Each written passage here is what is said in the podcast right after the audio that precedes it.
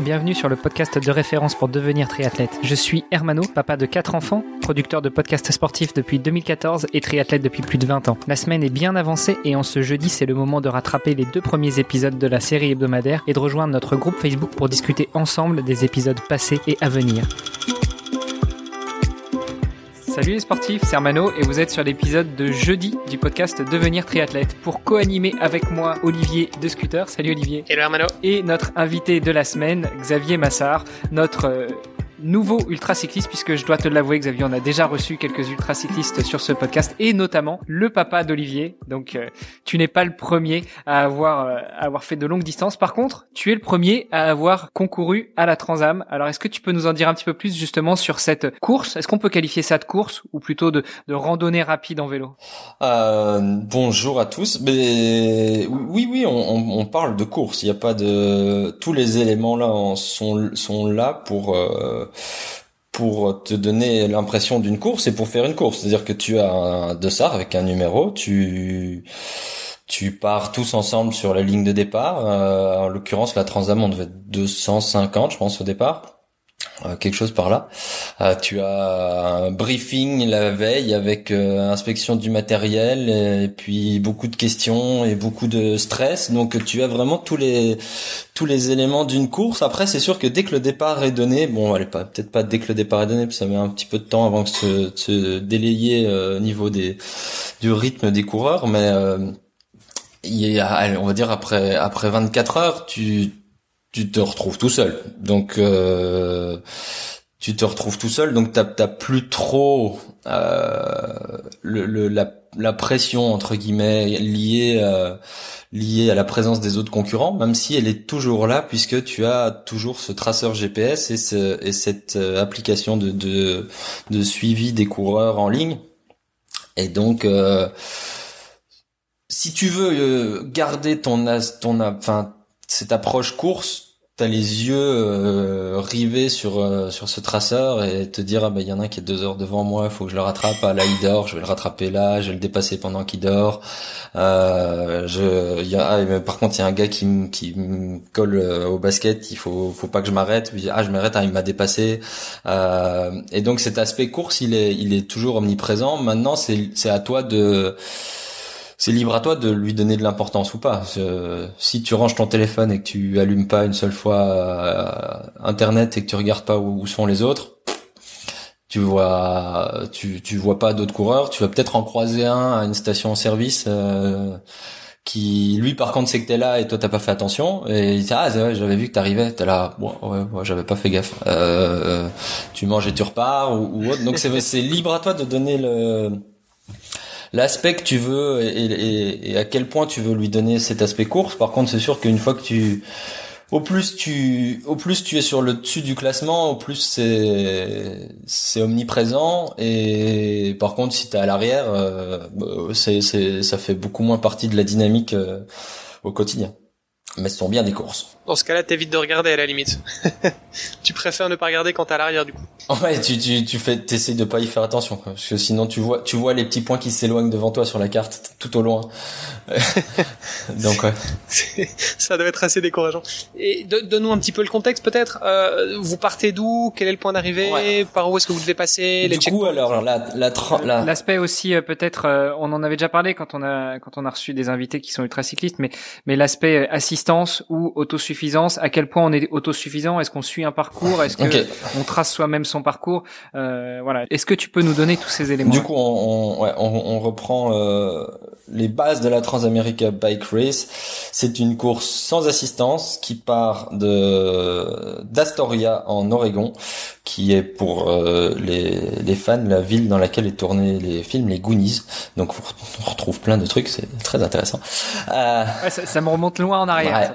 Euh, donc tu pars de ces plages avec des gros euh, des gros rochers noirs euh, sur la côte ouest des États-Unis et tu fais 7000 km jusqu'à Yorktown en Virginie qui est une petite ville où si je ne m'abuse qui est, qui est liée aux guerres d'indépendance et à l'armistice enfin pas l'armistice, mais euh, aux, guerres euh, nord-sud aux États-Unis, où a été signé je ne sais plus quel traité, mais donc une petite ville historique aussi des États-Unis. tu fais 7000 kilomètres à travers les rocheuses, les plaines. Tu fais vraiment un peu un en espèce de tu, tu montes dans les rocheuses puis tu redescends et puis tu fais une ligne droite euh, ouest-est. Euh, cette course, elle suit le tracé, donc c'est une course avec un tracé fixe, euh, comparé à certaines courses d'ultracyclisme où tu as un tracé euh, libre. Donc ici, tu suis une trace GPS fixe qui suit en fait le trail historique, donc la, trace historique des premiers gars qui ont traversé les États-Unis à vélo. Euh, cette trace est devenue une trace un peu mythique euh, pour les cyclotouristes euh, dans le monde et, et, américains.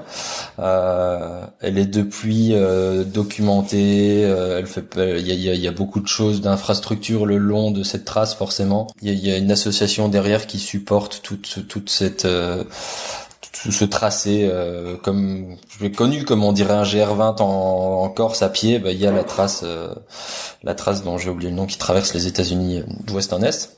Donc tu la suis euh, tu la suis en permanence euh, ah, à ne pas confondre avec la avec la Race Cross America qui est encore très différente. Ouais.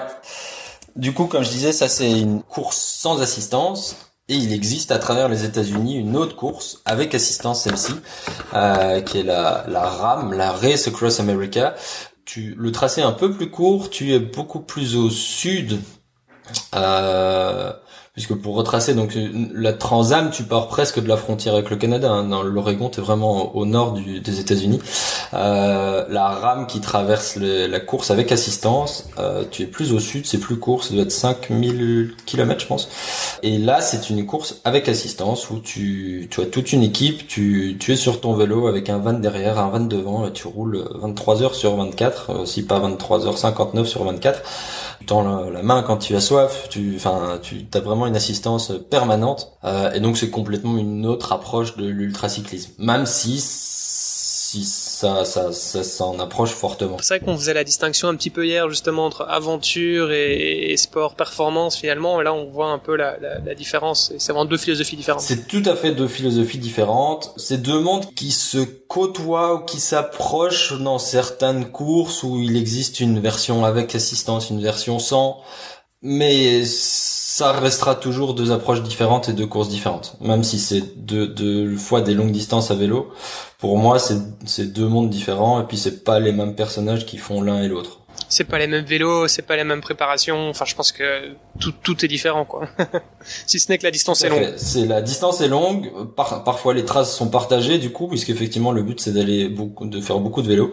Euh, mais c'est deux personnages de public différents, euh, avec avec donc, bah, effectivement, on partage le fait de se déplacer à vélo, mais je pense que les comparaisons s'arrêtent là. Euh, le reste, c'est vraiment de la différence. Oui, et puis euh, peut-être à une échelle beaucoup plus courte, je pense qu'on peut faire le parallèle entre euh, le, cyclisme de compétition et le cyclotourisme, où là, euh, le cyclisme de compétition, il va être assisté, il va y aller à fond, il pète un rayon, on enlève la, la roue, voire même on enlève le vélo d'assistance sur la voiture d'assistance, et puis il repart avec ce qu'il faut.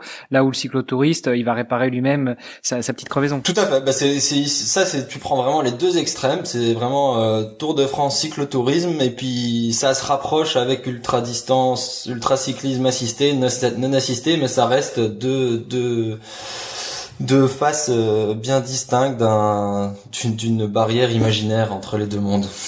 Bon bah du coup raconte-nous un petit peu alors comment ça se passe euh, le départ, les premiers jours? Bah du coup là, alors ça se passe bien, ça ça roule fort quand même. Euh, je me situe toujours dans un peu le top 20 à l'avant de la course et ça roule fort et je suis en entre les deux mondes comme on disait là tantôt. Je regarde mon traceur je suis pris par la course euh, et puis je me laisse un peu euh, je me laisse profiter du du moment et puis je laisse un peu ça de côté et puis ça te rattrape une une fois par jour deux fois par jour et, puis tu reprends un peu de tu reprends un peu une claque euh, parce qu'il y a un mec qui te dépasse tu tu tu l'avais pas vu venir ou dans l'autre sens et puis Et puis à un moment, tu regardes le traceur et t'as dépassé trois personnes, tu t'en es pas rendu compte et tu, que ça te rebooste un peu en termes d'adrénaline, de te dire ah mais j'ai en fait je, je suis 15e maintenant. Waouh. Euh, bon après t'es qu'au jour 2, 3 et, et puis tu sais qu'il y en a beaucoup derrière. Et, et, du coup, juste avant d'aller plus loin, euh, en termes de, de, préparation, tu avais un coach toi avant? C'est là où mon approche a quand même été plus sportive et performance. C'est sûr que j'ai, n'ayant jamais fait ça, j'ai voulu me préparer au mieux et c'est passé par euh, une préparation physique avec un, un coach que beaucoup d'entre vous connaissent, c'est Charles de Wolf euh, de chez Training Plus, dont je, je, ne peux que vanter les mérites. J'ai été, j'ai eu une préparation vraiment optimale euh, et et en termes de positionnement sur le vélo, puisqu'il est aussi, euh, il fait aussi du bike fitting. Donc ça pour moi c'était aussi primordial pour ce genre de ce genre de, de défi. C'était bah, si je vais passer 20 jours sur mon vélo, il faut faut vraiment que je sois bien sur mon vélo. Donc euh, ça a fait partie de, de la préparation physique. C'était aussi de tout ce qui était positionnement sur le vélo, avec une approche clairement euh, axée euh, prévention de blessures et confort plutôt que performance. Quand tu vas voir quelqu'un pour faire un bike fitting, parfois les triathlètes ils ont ils ont en tête le mec qui va optimiser ta position aéro sur tes barres et, et presque une approche soufflerie euh, pour être le plus performant possible. Ici, c'était pas du tout le cas. Le but, c'était d'être bien et de se dire, ok, là, tu vas pouvoir être bien sur ton vélo et pédaler pendant 18 heures par jour pendant 20 jours. Euh... Ok, mais donc comme t'avais un, enfin t'avais un coach, j'imagine que t'avais, t'avais des allures aussi à respecter ou un rythme cardiaque. Euh, ou bien c'était vraiment sensation C'est ouais, c'est vraiment sensation. La préparation physique a été vraiment pour optimiser mon endurance, pour pas qu'il y ait de défaillance à ce niveau-là. Euh, mais après, j'avais même pas pris mon cardio, mais je l'ai fait dans d'autres courses. Et puis après, après 36 heures de de course, ton cardio il ressemble à un tracé plat. Hein. Si tu regardes ton cardio, t'as l'impression, tu, tu te demandes si t'es pas mort parce que bon il est un peu plus haut que la normale mais et pareil avec tes watts si tu compares ça à tes watts tu ça tes courbes de puissance et de et niveau cardio s'aplatissent complètement après 36 euh, 40 heures d'effort. Ton corps est fatigué ton cœur est déjà fatigué et puis du coup ce ce, ce rythme de fatigue ben, il va falloir le tenir encore pendant une dizaine de jours derrière. Donc il n'est pas question de de suivre des pallier ou, avoir des objectifs euh, physiologiques euh, en termes de performance. Par contre, ce qui est sûr, c'est qu'en termes physiologiques, il faut faire attention à tes autres paramètres, à savoir t'hydrater, manger, euh, pour euh, éviter qu'il y ait le moindre euh, le moindre souci à ce niveau-là. Moi, ce que je vous propose, on arrive déjà euh, presque au terme de cet épisode en termes de durée. Euh, bon, on, on s'octroie souvent un peu plus de temps sur le dernier épisode de la semaine, à savoir celui du vendredi. Donc, revenons peut-être demain sur la fin de ton épopée avec la Race Across. Non, pas la Race Across America, justement, avec la Transam, hein, avec la Transamerica. Et puis, et puis, on reviendra aussi peut-être sur sur tes prochaines épreuves, sur tes prochains objectifs. C'est parfait. On, se retrouve demain alors. Super, à demain. À demain. Vous avez apprécié nos échanges? Alors n'hésitez pas à aller sur Apple Podcast, laisser un commentaire, passer faire un petit tour sur les différents réseaux sociaux, taguer notre invité dont on remet toutes les coordonnées dans les notes de cet épisode et n'hésitez pas à venir faire un petit tour sur notre groupe Facebook, c'est le meilleur moyen d'interagir avec nous et d'en savoir un petit peu plus sur les actualités multisports du moment. Je vous donne rendez-vous demain pour un nouvel épisode. Salut les sportifs